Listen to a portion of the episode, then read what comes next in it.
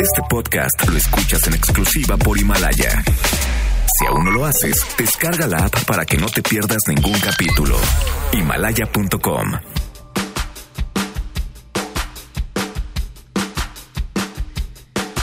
¡Es viernes! Y sí, por supuesto que escuché ese hermoso grito que se aventaron desde Dispara Margot Dispara y les agradezco ese lindo grito.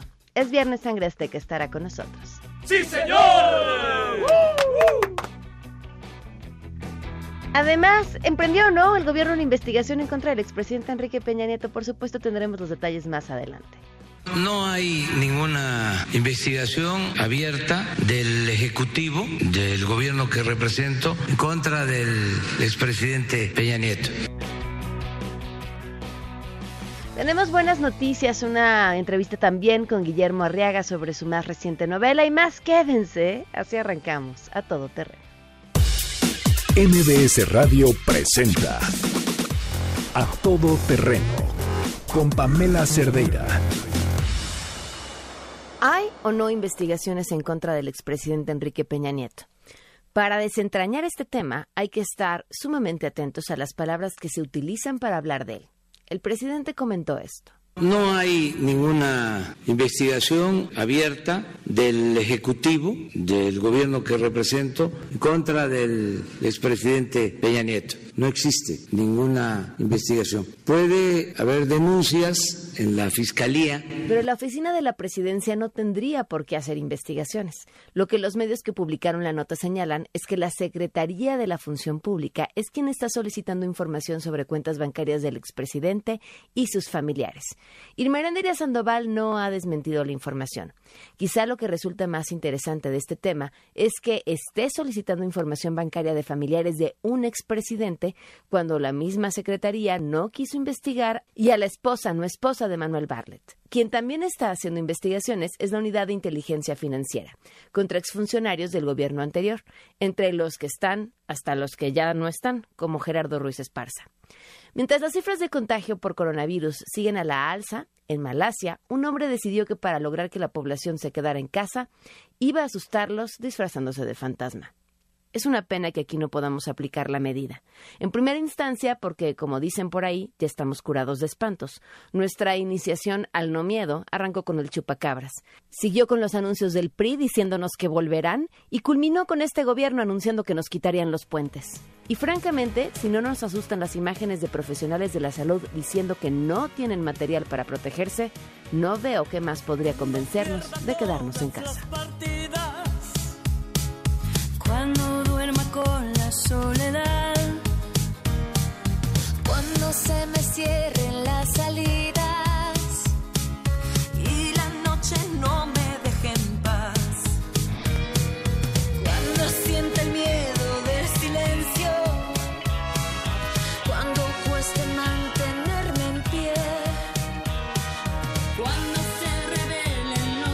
Resistir en México es lo que estamos escuchando, las voces de más de 30 artistas mexicanos unidos pues para dar esperanza o fuerza o, miren, música que tanta falta nos hace. Eh, felicidades, este esfuerzo de Warner Music México, de Sony Music, de Universal Music, de Ocesa Track, de pues las disqueras más importantes del país. Sin duda, eh, es el resultado de esto que estamos escuchando, que les quedó muy bien, muy, muy bien, muy bien hecho. Eh, lo que implica además esfuerzos de juntar a todos estos artistas eh, inspirados en el Resistiré 2020, que fue una, eh, una versión de, de otra canción, y bueno, que ahora estamos escuchando con estos artistas mexicanos, eh, y les quedó maravilloso. A ver, vamos a subirle.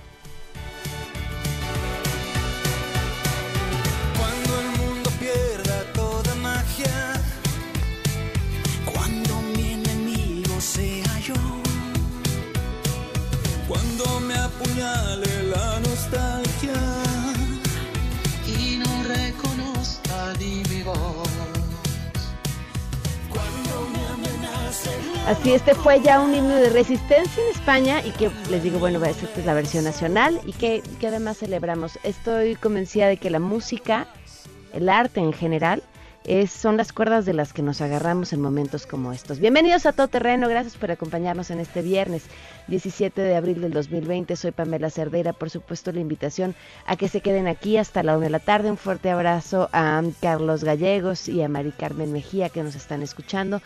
El teléfono en cabina 5166125, el número de WhatsApp 5533329585, a todoterreno arroba mbs.com, Twitter, Facebook e Instagram. Me encuentran como Pam Cerdera, estoy atenta ahí a sus comentarios. En Himalaya encuentran el podcast de este programa un par de horas después de que haya terminado. Rocío Méndez, cuéntanos qué fue lo que se dijo sobre las investigaciones en contra del expresidente Enrique Peña Nieto. Te escuchamos, muy buenas tardes. Buenas tardes, Pamela. El presidente Andrés Manuel López Obrador aclaró que en su gobierno no hay una investigación pública a las cuentas del expresidente Enrique Peña Nieto y a las de su ex esposa Angélica Rivera. Sin embargo, dijo desconocer si existen denuncias en la Fiscalía General de la República presentadas por ciudadanos. Vamos a escucharlo. No hay ninguna investigación abierta del Ejecutivo, del gobierno que represento, en contra del expresidente Peña Nieto. No existe ninguna investigación. Puede haber denuncias en la Fiscalía de ciudadanos, pero nosotros no hemos formulado ninguna denuncia. Tendrían los ciudadanos que solicitarnos que se lleve a cabo una consulta para preguntarle al pueblo de México si quiere que se juzgue a los expresidentes, desde Salinas hasta el expresidente Peña. Y al cuestionarle sobre las gestiones que ha realizado recientemente la Secretaría de la Función Pública en el caso, así respondió el primer mandatario pero no es un asunto del gobierno federal, no es algo que corresponda al Poder Ejecutivo. Pero la función pública ya lo solicitó probablemente por un oficio. Pero no hay ninguna investigación abierta. Lo pudieron haber solicitado porque alguien está pidiendo esa información, pero nosotros no. Pamela es el reporte al momento. Pues nos quedamos en las mismas, Rocío. Muchísimas gracias. Hasta pronto. Hasta pronto, muy buenas tardes. Nos acompaña vía telefónica Penilei Ramírez, periodista, quien justamente pues presentó parte de esta información. Penilei, ¿cómo estás? Muy buenas tardes. Hola, muy buenas tardes. Saludos a ti, Pamela, y saludos a toda la audiencia. Bueno, entonces, ¿cómo o qué está pasando? Bueno, cuenta, empieza contándonos sobre lo que tú presentaste, qué fue lo que encontraste. Bueno, en esto que acaban de presentar del audio del presidente, eh, la segunda pregunta que presenta la reportera le hacen referencia a unos oficios de la Secretaría de la Función Pública que se giraron el 26 de marzo a 50 bancos del país.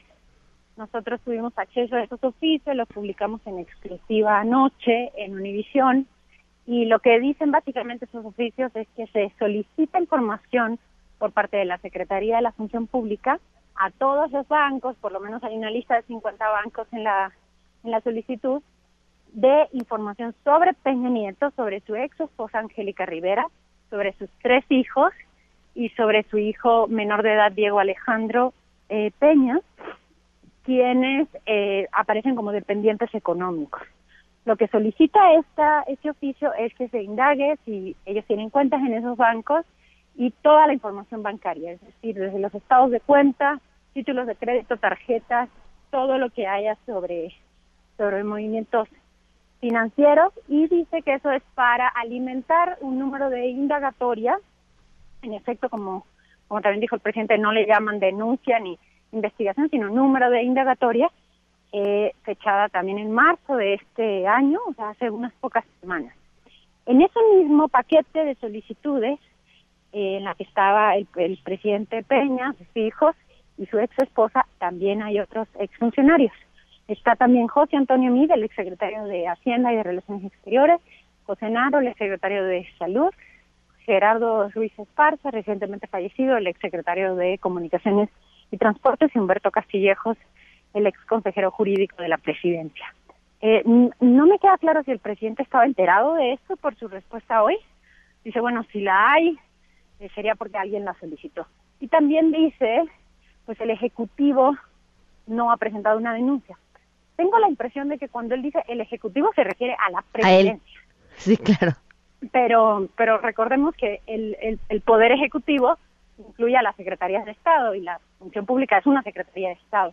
Entonces, me parece que es un poco ambigua la respuesta, aunque él eh, no niega la existencia de estos oficios de la función pública, solamente dice que si existen, es decir, a ver, parece que no, está enterado de su existencia, eh, si existen, entonces sería por solicitud de algún ciudadano. Eso no puedo responderlo porque no, tenemos nosotros documentos del antecedente que originó la denuncia, sino únicamente podemos confirmar que existe un número de indagatoria y que con ese número de indagatoria se ha pedido información a los bancos.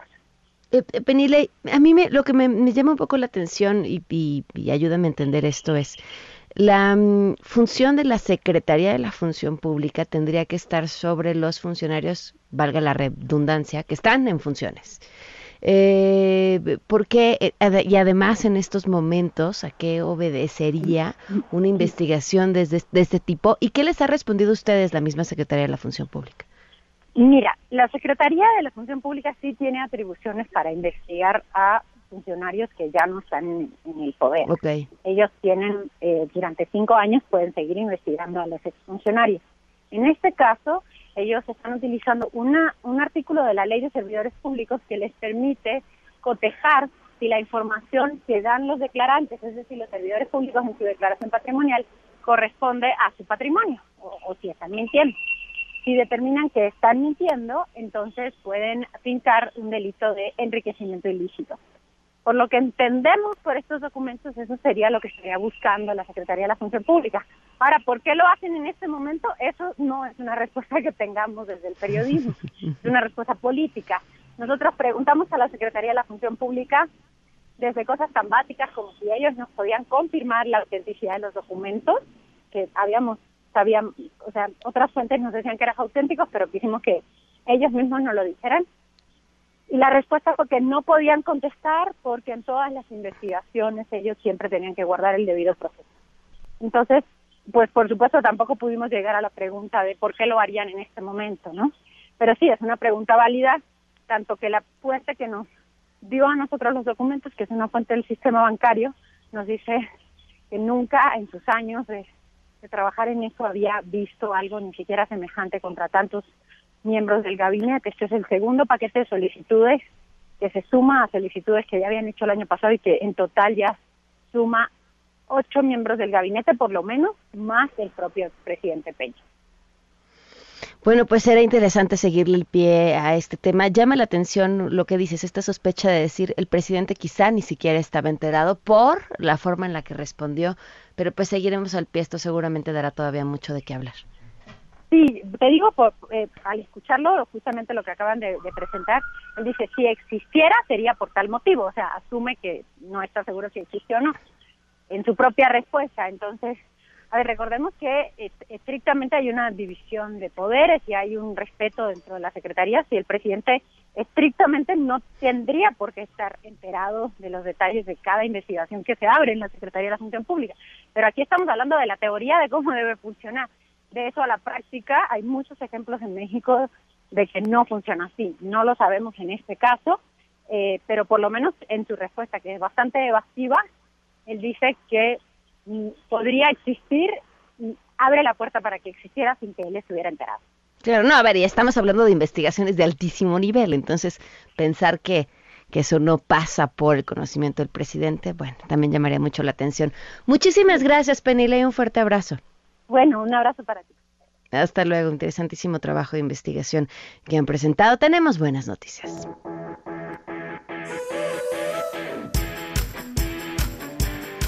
Me da muchísimo gusto poder contar hoy con un gran actor, productor escénico, cantante, muchas cosas y siempre talentosísimo para todas las que hace. Maribel Martínez, ¿cómo estás?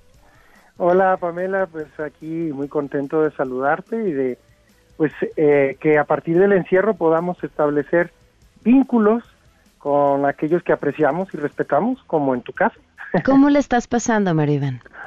Pues mira, en estos tiempos de encierro eh, he comprobado la, la, necesidad de establecer una rutina, eh, programar ejercicio, esparcimiento, lectura, con el fin de aliviar el agobio. Y creo yo también que los artistas, a la par de la pandemia viral, necesitamos enfrentar la pandemia de nuevas emociones que han surgido y que experimentan los niños y las familias en cautiverio.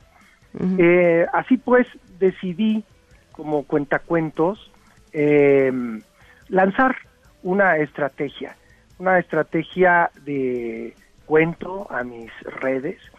En eh, la primera instancia eh, decidí hacerlo yo mismo, pero ¿qué tal si eh, acudo a mis compañeros actores, a comunicadores, para establecer una estrategia eh, que se convierta en un sabroso pretexto para eh, tocar base, para vernos, para hablarnos, vernos por supuesto de manera virtual y he decidido llamar a este compendio de cuento desde la distancia, contando con mis amigos.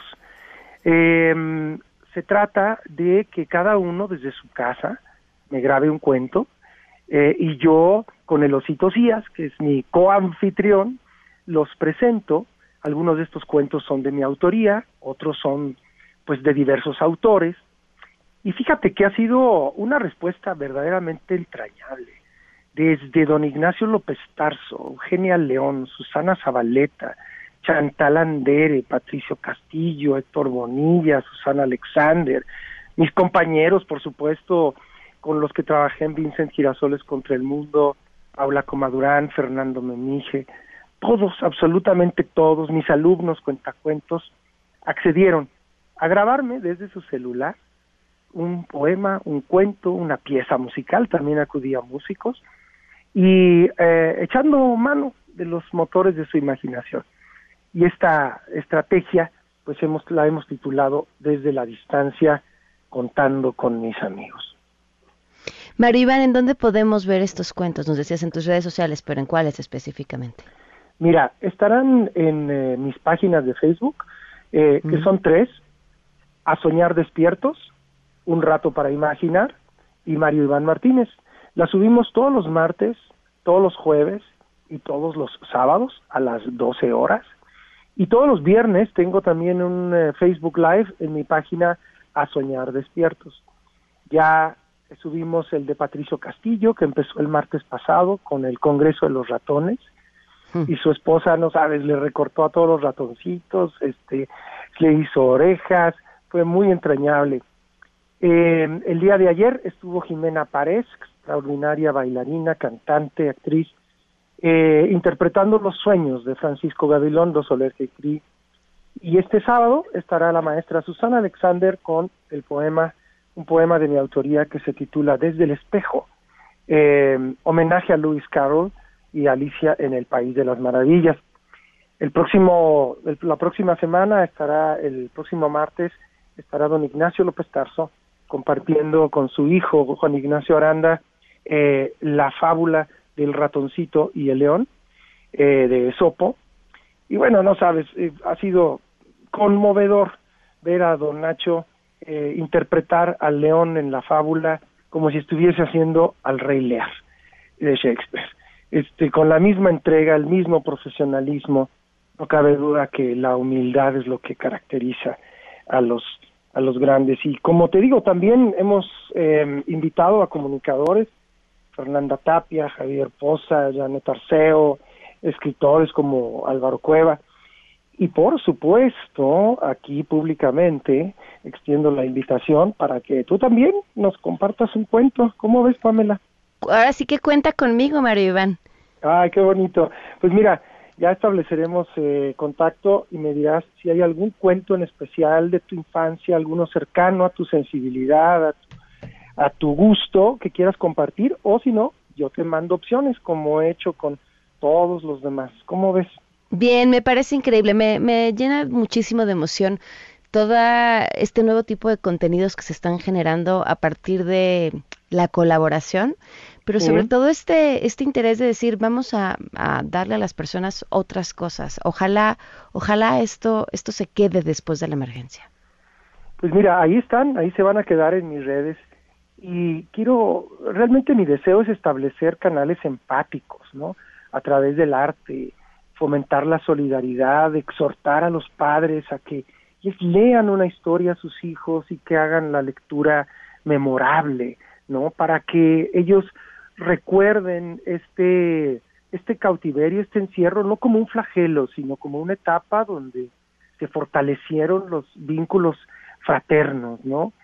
Eh, mi, mi, afán es contribuir con un granito de arena a combatir la incertidumbre, la impaciencia, el agobio de los chiquitos, sobre todo ahora rumbo al 30 de abril, suplirlo.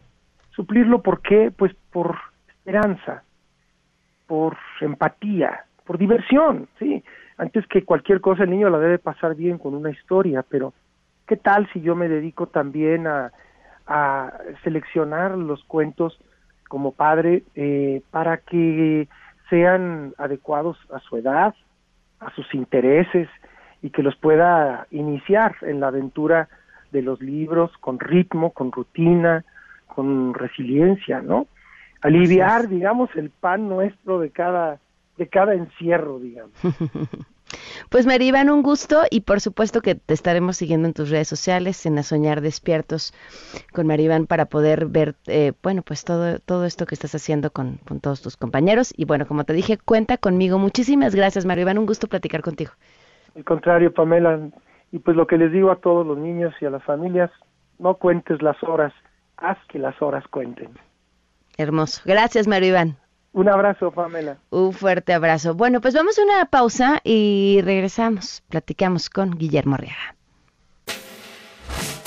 Regresamos a todo terreno. A todo terreno con Pamela Cerdeira. Continuamos.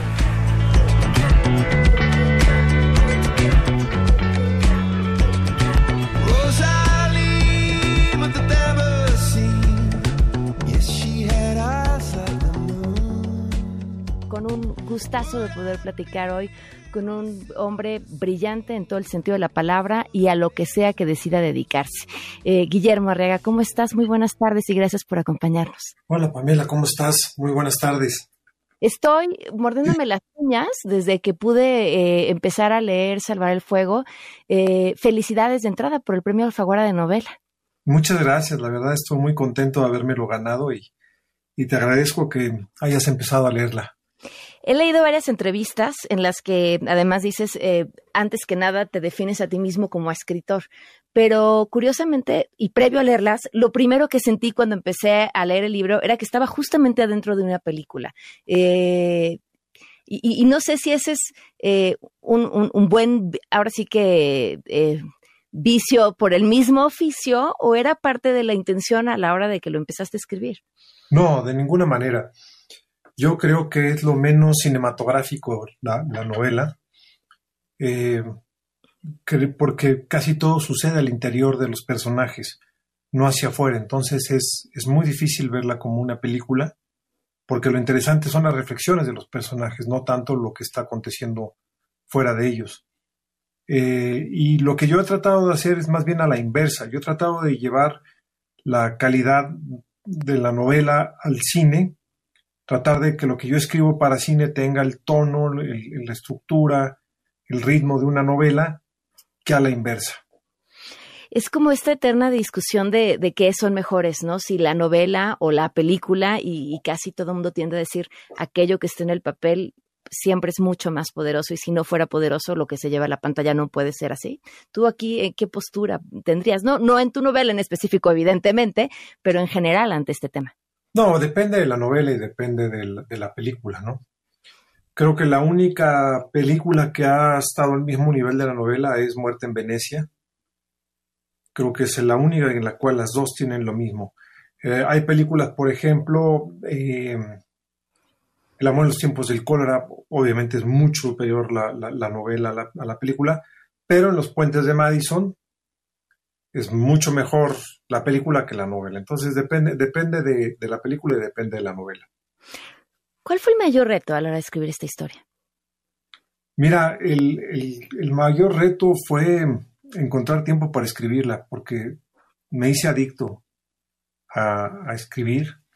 Entonces yo lo único que quería era regresar de lo que estaba haciendo a mi computadora para volver a, a escribir. Eh, como viajo mucho, gran parte de ella la escribí en aviones, que es el, el, sitio ideal para escribirlas porque no tienes internet que te distraigas, ni llamadas, ni nada. Y cuando aterrizábamos, lamentaba mucho aterrizar, ¿sabes? A mí, aparte, la gente ya quiere llegar a su destino y decía, híjole, ¿por qué no duró el vuelo unas cuatro horitas más para poder avanzar? Entonces, eso, Y- eso fue el mayor reto.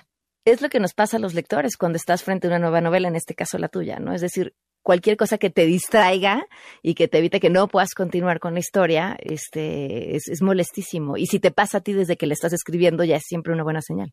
Sí, yo, yo soy, soy este, un obseso de, de- lo que escribo. Me, me meto por completo en el mundo y, me cuesta mucho trabajo salirme. Entonces, eh, y, fíjate, es difícil porque me bajaba del avión. Entonces, en lo que me llegaban a recoger, me sentaba en una banquita y seguía escribiendo. Eh, me subía al taxi y escribía en el taxi. Entonces, siempre, siempre, y de verdad, es, es, es, es una adicción la que tengo por, por escribir y espero que, que se refleje en el libro. Es una novela narrada en distintas voces y una de estas voces es la voz de una mujer. Eh, ¿cómo, ¿Cómo consigues ser creíble en la voz de un género que no es el tuyo? Mira, creo, creo que mi trabajo es encontrar lo que mejor funcione para la historia. Yo subordino estructura, lenguaje, diálogos, ritmo, puntuación a la historia que estoy contando. Y aquí obligaba que lo contara la mujer. Entonces no podría, no, no, no debía ponerme ningún tipo de obstáculo para decir, híjole, es otro género, ¿no? Mi obligación era con la novela y por lo tanto debía asumir que, que era necesario escribir como, como mujer. Entonces, pues imaginar cómo pensaría una mujer fue para mí importante. Lo logras muy bien. Eh, hay otra parte que, que me intriga muchísimo, son estos breves relatos de personas que se encuentran en prisión. ¿Estos, ¿Estos relatos los escribes tú o sí parten de un taller originalmente y están escritos por personas en prisión? Pues qué bueno que te la tragaste porque ¿No son tuyos? ¿No sí son tuyos? todos son míos, todos los inventé yo. Todos los temas los escribo yo. ¿No? Pero qué bueno. Ahora, ¿este taller sucedió, existió en algún momento o no? No, no, yo nunca, yo nunca he dado un taller en la cárcel, nunca he ido a una cárcel en México. Ok. No conozco el Reclusorio Oriente, ni investigué nada al respecto. Eh, todo lo he escrito con, con, con lo que he aprendido en la vida y con lo que he escuchado en la vida, o de lo que he sido testigo en la vida, o lo que me ha pasado en la vida. Entonces, no, no conozco el Reclusorio Oriente. El otro día me habló un, un amigo mío que es periodista y me dijo, oye, nosotros estamos haciendo un trabajo en el Reclusorio Oriente y lo describes perfecto. ¿Cuántas veces has sido? Le digo, ninguna. ¿Investigaste mucho? Nada. Entonces, ¿cómo sabes tanto? Le dije, pues me lo imaginé. Pues vaya que tienes una imaginación muy activa. El, el primero, el, el- primer texto del reo es, es, es brutal y además es poderosísimo eh, porque yo, o sea, yo sé que estás haciendo, bueno, hiciste una novela donde hablas del amor, pero, pero pues hablas también de dos Méxicos que están todo el tiempo tocándose las manos. Mira, yo creo que somos, son, son muchos Méxicos eh, y este manifiesto retrata dos de los Méxicos más dolorosos. Un México donde se ha concentrado la riqueza y un México en el que pues, la gente apenas tiene que comer. Y como José Cuauhtémoc Weasley, que es hijo de un activista, él, aunque prefiere escribir eh, eh, ficción, dice en un momento, no tengo que hacer un trabajo de activismo, tengo que hacer un, un texto que, que irrite, que moleste, que haga reflexionar, que represente, que exprese, entonces escribe este manifiesto. ¿Tú qué quieres con, este, con esta historia? ¿Qué quieres lograr? Yo lo que quería lograr era simplemente contar una historia lo mejor posible. Ese siempre ha sido mi objetivo. Yo no tengo más objetivo que, que contar una historia bien. Eh, yo cuando daba clase le decía a mis alumnos, cuando escriban un- un- un- una novela o un cuento o una película, nunca traten de ser profundos, jamás traten de ser profundos. Ustedes dedíquense a contar la historia. Si ustedes son profundos, la historia será profunda. Si ustedes son superficiales, la historia será superficial. Si ustedes son políticos, la historia será política. Si ustedes son románticos, la historia será romántica, pero no traten de hacer algo per se, porque entonces está sobrecargando a la historia de, un peso que no, que no va a poder resistir. ¿Y entonces cómo eres? Yo como soy, yo soy un contador de historias. Guillermo, ¿cómo vives estos días de, del coronavirus, del encierro? Pues con mucho trabajo, la verdad. Em, doy entrevistas prácticamente todo el día y luego hago lo que las presentaciones en vivo. Hice la presentación de mi libro en Twitter. Creo que es la más exitosa en la historia del, de, la literatura, porque ya van 170 mil personas que lo han visto. Eh, y bueno, ayer hice, por ejemplo, presentaciones con, con Gandhi, presentaciones en la FNAC, presentaciones con un festival que se llama Centroamérica Cuenta, y dialogar con, con la gente a través de, la computadora. Entonces así son mis días. Eh, había empezado a escribir otra novela, pero la suspendí porque creo que eh, Salvar el Fuego merece su espacio y, el premio Alfaguara pues es un premio muy importante y, quiero respetar la, la, envergadura del, de este premio y, y estar lo más concentrado posible. ¿Qué representa eh, este premio para ti en estos momentos de tu carrera? Pues mira, eh, me alegra enormemente porque empiezo a ampliar ya mi, las dos áreas en las que he estado trabajando, que es la novela y el, y el cine, empieza a cobrar cada vez, se empiezan a abrir, ¿no? Entonces, para mí este premio equivale a ganarme el Oscar o ganarme Cannes, me, parece importantísimo. Entonces, eh, pues muy feliz de haberlo obtenido. Esto, para alguien con la imaginación que tú tienes, estos tiempos no han sido de estos que prácticamente te vuelan la cabeza, que para cualquier escritor imaginar al mundo que cambia de un segundo para otro, en el que de pronto se cierran las fronteras, en el que de pronto nuestra vida diaria ya no pueda ser o ya no puede ser como le imaginábamos ayer. ¿No es una inmensa oportunidad para, para ver más allá de lo que hubiéramos pensado en cualquier momento? No, no, porque no, no, no ha sido, no ha sido todavía un eh, hecho, es, es, un hecho duro, sin lugar a duras, pero no es catastrófico en la extensión más literal de la palabra.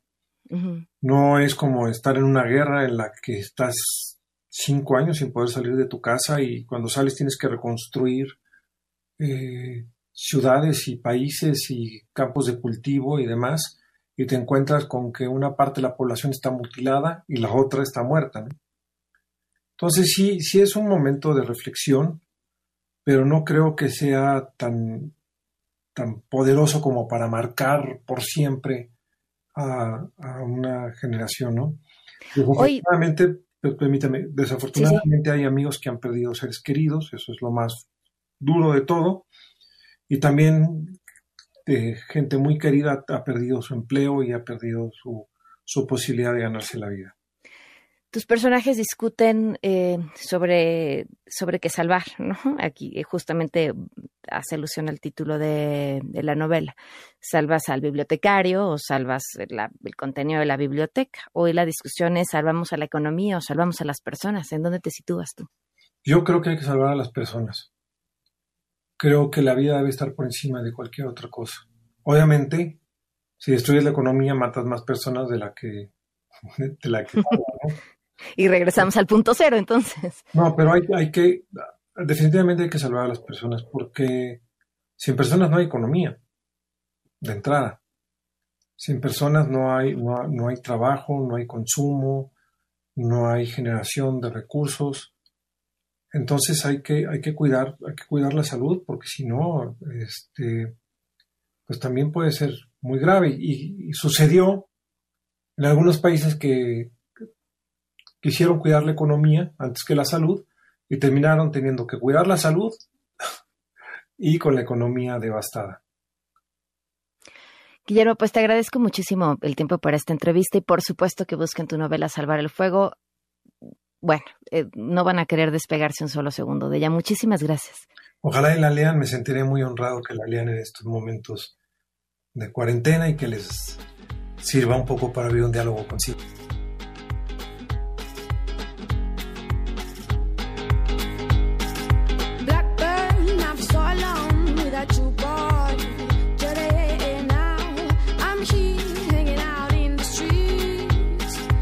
Pues sí, sin duda la economía es una de ellas y hay formas de seguir generando, seguramente nuevas formas y formas que no se les hubiera ocurrido y es a lo que Mary Kay le está apostando. Métanse a la página de marykay.com.mx, se meten, ponen su código postal, contactan a su consultora de belleza independiente más cercana y pueden empezar la vida pues con una nueva oportunidad, con una nueva forma de generar ingresos y aprovechar este mes para convertirse en alguien que crea un negocio independiente a través de Mary Kay y desde su casa. Y además traen una promoción muy interesante donde con 68 pesos y una inversión mínima obtienen también una bolsa, que es la bolsa Mary Kay by Loli in the Sky. Métanse, es, una, es un buen momento para volver a ver nuevas oportunidades de generar ingresos. marykay.com.mx. Vamos a una pausa y volvemos.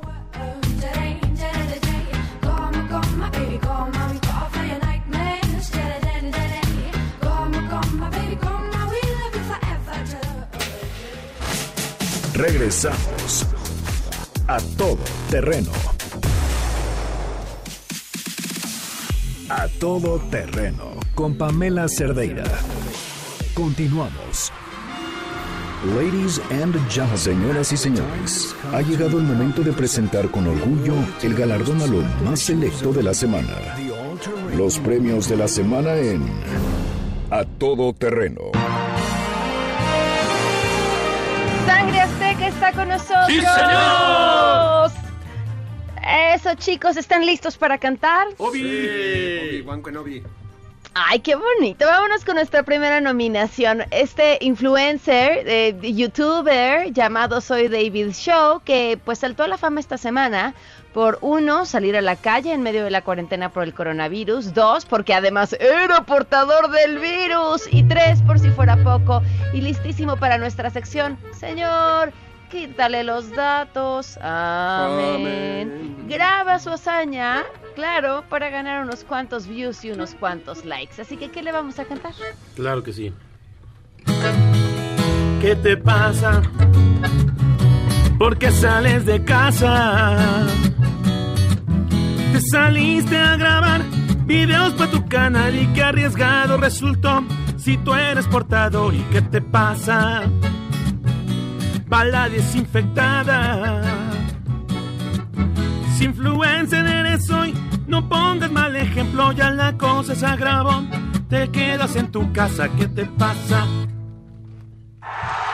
¡Qué bonito, sangre azteca! Vámonos con nuestra siguiente nominada, la diputada María del Carmen eh, Cabrera, diputada del Distrito 3 de Guerrero, pues armó una fiesta en la playa, así en pleno quédate en casa. Los pobladores del municipio afirmaron que la legisladora usó sus influencias para cruzar una barrera que impedía el paso a las personas por la misma razón por la que todos nos estamos quedando en casa por el coronavirus. Y en un video se ve el momento en el que un hombre le pide a la diputada que por favor se retire del lugar, pero a cambio ella argumenta que, que los cercos los tiene que hacer la Sedena o la Guardia Nacional. O sea, influyentísimo en tiempos de pandemia. Vamos a cantarle. Sola luce bajo el sol, una playa con calor y su gente encerrada, triste está. En sus casas ven pasar, sin el sol, arena y mar aburridos, sin poder disfrutar. De pronto, Flash, la chica diputada va, su fiesta ya cambió el color del mar, logró pasar es ella una influencia más. Me duele más, no me quiso invitar. ¡Qué bonito! Vámonos a nuestra siguiente nominación. Si dicen que el país estaba dividido, no se referían a fifis y chairos. No, no, no. Nos vemos a esta tendencia en redes sociales que habla de otra división. Se trata de Nortexit, o sea, una propuesta de los usuarios inspirada en el Brexit, pero para separar a los estados del norte del país con el resto del país para volverse independientes, o sea, crear la República Norteña. Como parte de los argumentos, los usuarios afirman que la República Norteña sería potencia mundial. Otros dicen que pues sí, pero que las quesadillas ahí sí llevarían queso. En fin, se desataron burlas, memes y todo. Ojo, no es la primera vez que este tema tiene éxito en redes sociales. Mientras tanto, nosotros vamos a cantarles. Nortexit. Nortexit. Los del norte ya se sienten bien acá y del centro ya se quieren separar. Ellos al país lo quieren dividir y en las redes ya se auto llaman así Nortexit. Nortexit. Nortexit. Qué bonito, Sangre Azteca. Vámonos con nuestro siguiente nominado, invitado favorito a la lista de los premios de la semana, Donald Trump. ¿Qué pasa? Bueno, pues que el presidente del país, que ya rebasó a todos en el número de contagios y decesos por COVID-19, ahora ha sido cuestionado por la prensa por las medidas que ha decidido tomar para hacerle frente al virus y además porque ya encontró a quien echarle la culpa. Ahora a la Organización Mundial de la Salud por lo que tomó la decisión de suspenderles el financiamiento. Dijo, hoy ordenó la suspensión del financiamiento a la Organización Mundial de la Salud, mientras se lleva a cabo un estudio para examinar el rol de la organización en la mala gestión y el encubrimiento de la propagación del coronavirus. Eso fue lo que dijo en la conferencia de prensa. Nosotros vamos a cantar. Claro que sí. Lo intenté todo, darles billete para financiarlos y que nos dijeran a todos mas nunca el chisme estuvo completo y eso causa mi enojo. Quise apoyarlos para cuidarnos, pero no más, no les aflojaré el barro de lejecitos nada más. Tanto invertido para que me digan que respuesta no hay. Mis dólares no tendrán, a ver cómo le harán. Lo intenté todo. Oh, oh, qué dolor. Vamos a cantarle sangre azteca en este momento a esta situación que es lamentable. Ya lo dijo el subsecretario Hugo López Gatel.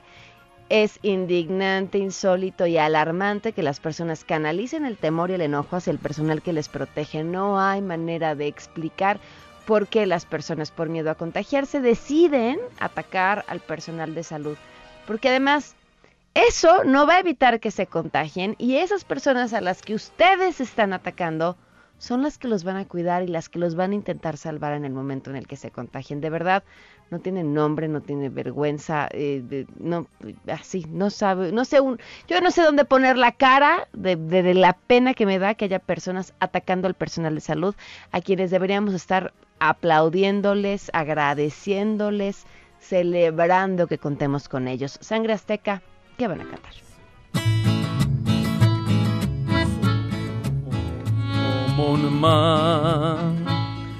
Como esa gente que no tiene nada que hacer. Son un dolor, gente tóxica que solo piensa solo en joder algo más que las ratas que destrozan todo al anochecer. Olé, olé, sí, olé. La troca de la española que mal se ve. Un acto de delincuencia que reprobé. ¡Qué bonito, sangre azteca! A ver, sangre azteca, pónganme musiquita así como que estoy yo así en mi coche, manejando por la calle. Uy, que ahora sí manejar por la calle pues, sin, nada de... Ah, sí, así. Les tengo la buena noticia de este 2020 y es que ahora Suzuki les va a dar tasa de interés la más baja del mercado para estrenar cualquiera de sus autos o camionetas. Se llevan tan solo dando el 15% de enganche y lo mejor es que se despreocupan tres años del mantenimiento porque es completamente gratis.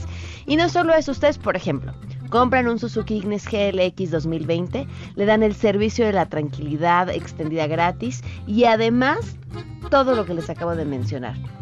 Y de hecho, algunas marcas de autos están tratando de competirle a este ofertón dando tres meses de plazo para pagar. Pero pues no hay promoción tan buena como la de Suzuki. Ustedes pueden conocer las bases entrando a suzuki.com.mx diagonal autos y agendar su prueba de manejo a domicilio. Puede que no salgamos de casa, pero acabando esta cuarentena, seguro vamos a salir estrenando nuestro Suzuki. Sangre Azteca, que lo sigan a través de las redes sociales. En Facebook pueden encontrar a Sangre Azteca Sí. y disfrutarlos de todos los eventos que traen preparados a través Sí. de internet, ¿verdad? Sí, sí, sí, muchos. Muy bien, pues que lo sigan Sangre Azteca. Que tengan un bonito fin de semana. Nos quedamos, miren, Pati Navidad se nos fue limpia. Se nos fue de limpia también la mujer mejor conocida como Lady Rata que le robó unos pesitos Ay, a un qué niño en el mercado. No hay manera. Y hasta las chapodespensas. Gracias, Sangre Azteca. De- Gracias a ti. Ay, cuídate. Nos vamos, se quedan en mesa para todos. Adiós.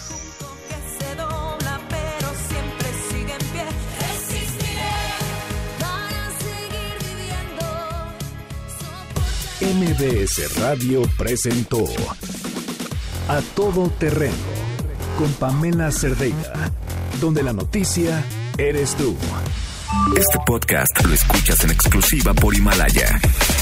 Si aún no lo haces, descarga la app para que no te pierdas ningún capítulo. Himalaya.com